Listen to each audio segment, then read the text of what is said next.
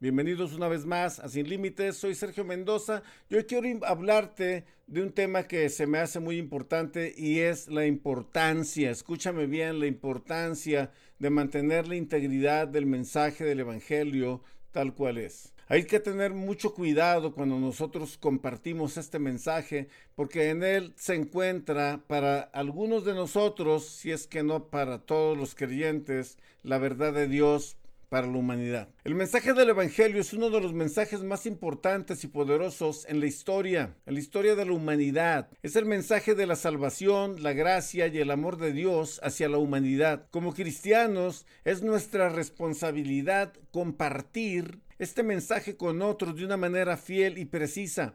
Debemos tener cuidado de no alterar las verdades de la Escritura y siempre exhortar con amor y gracia. ¿Qué quiere decir esto? La regla, la regla primera de la hermenéutica es la Biblia es su propio intérprete. Nosotros no tenemos por qué andarle inventando, no tenemos por qué andar haciendo chile, mole y picadillo con un mensaje que es claro y preciso. Para aquellos que somos llamados a compartir el mensaje, sea a través de un podcast, sea a través de las redes sociales, sea a través de un video, audio o en persona, tenemos la responsabilidad de ser claros y de ser íntegros con lo que estamos diciendo y de ser transparentes con lo que se está compartiendo con la gente. Es muy importante poner atención en lo que hacemos porque es muy importante que la gente reciba este mensaje como es. Yo creo mucho en la revelación cuando estás leyendo la escritura. Creo mucho en que hay momentos en que Dios a través de una escritura te habla y te dice. Lo que sí no creo, y hoy con tantos videos cortos que encontramos tanto en Reels como en el TikTok, como en el Facebook y en el YouTube, o sea, está plagado esto de información. Mucha información es muy buena, hay que reconocerlo hay personas muy capaces compartiendo. Pero el otro día me, tocó escuchar un mensaje en donde literalmente estaban citando un video del TikTok que yo vi. Un video en el que compartía un ateo, un chavo que completamente niega la existencia de Dios y cuestiona las verdades del Evangelio y pone a Dios como una persona cruel, como un ser supremo cruel y asesino en contra de la humanidad. Me recuerdo aquel libro que leí en los ochentas de Morris West, pone al Dios como el titiritero y nosotros como las marionetas. Y uno tiene que tener mucho cuidado con lo que dice, porque tú puedes pensar y tener conclusiones y tener cuestiones tú, tú puedes tenerlas, pero expresarlo a personas que están ávidas y sedientas de la verdad y que vienen y te escuchan y que lo que tú dices por la seriedad y por el solo hecho de que estás detrás de un púlpito lo toman con seriedad, uno tiene que tener mucho cuidado y ser responsable de esto. Cito y leo lo que tengo aquí. La integridad del mensaje del Evangelio es fundamental porque cualquier desviación de la verdad puede tener consecuencias graves. ¿Quieres que te cite ejemplos? Los más próximos, en los 70 Jim Jones se lleva a una comunidad con un mensaje transgiversado y se los lleva a Guyana y cuando es perseguido por el Departamento de Estado de los Estados Unidos, asesinan a los enviados de aquí de los Estados Unidos y a toda la comunidad la reúnen cierto día y los hacen tomar un Kool-Aid con cianuro. Más de 900 personas se suicidaron simultáneamente siguiendo el mensaje torcido de un loco como Jim Jones. Otro mensaje en los noventas.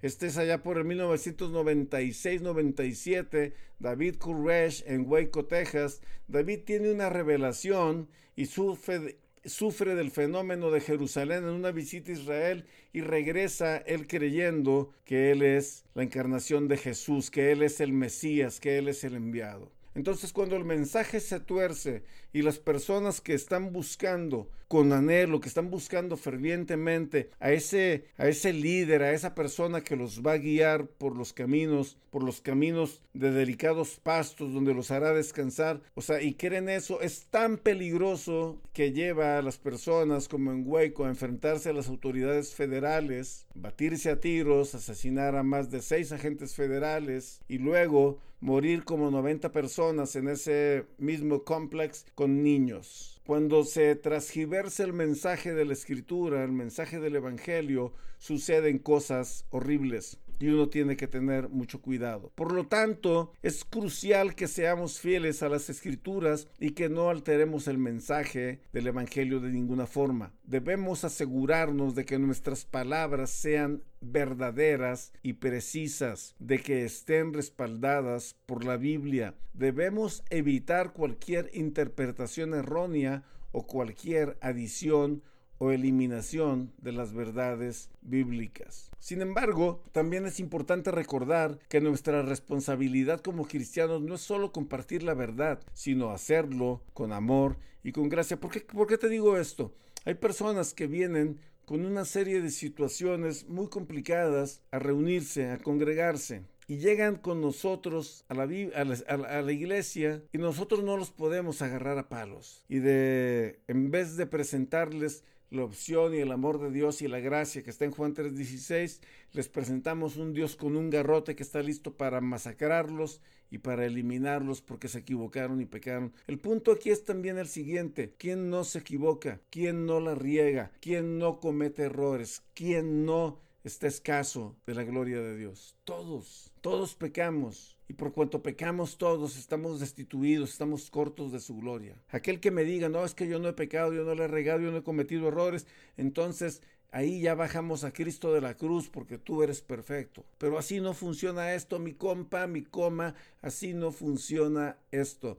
Tiene uno que poner mucha atención. Entonces, en cambio debemos mostrar ese amor y compasión y ser una luz en medio de la oscuridad para esta gente. Imagínate la gente que viene de las adicciones, que viene de la violencia, que viene del maltrato, que viene en familias con herencias, con cadenas de herencias. O sea, ellos están buscando una esperanza, no quieren venir aquí y que aquí también los maltrates. La integridad del mensaje del Evangelio también implica ser honestos sobre nuestras propias luchas y debilidades. Todos tenemos diferentes tipos de luchas y debilidades. No debemos presentarnos como perfectos o como si hubiéramos llegado a la perfección. No, para nada. El que nos hace perfectos a nosotros es Cristo. El Padre nos ve a través de Cristo.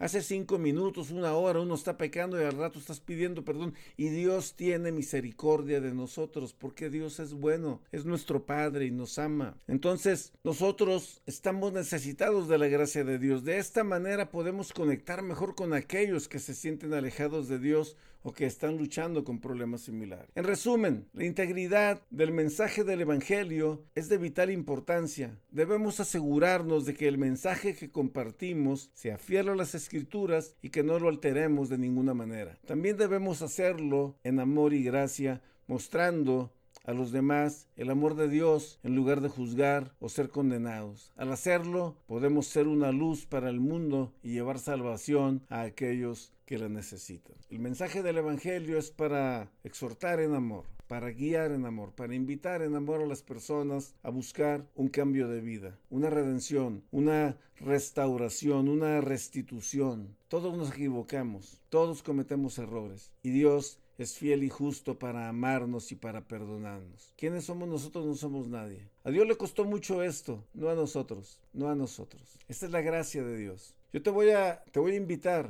si estás viendo este material o si estás escuchando este podcast, si tú tienes dudas en cuanto a la verdad de Dios, si tú tienes dudas en cuanto al mensaje del Evangelio, acércate a tu líder, acércate a mí, envíame un mensaje, yo no estoy tan ocupado para no atenderte. Si tú estás pensando que Dios es injusto, que Dios es un Dios cruel, acércate a mí y con todo gusto nos podemos sentar y en oración vamos a escudriñar la escritura y vamos a buscar aclarar esas, esas lagunas en donde pareciera que el Dios de la Biblia es un ser completamente opuesto a lo que los que amamos a Dios predicamos. Te invito a buscar la verdad y a reconciliarte con ese Dios de amor, con ese Dios de paz, con ese Dios de bondad que está listo para bendecirnos todo el tiempo. Yo soy Sergio Mendoza de Sin Límites. Te doy gracias por estar hasta aquí y comparte por favor este material si es de bendición para tu vida. Hasta la próxima. Dios te bendiga.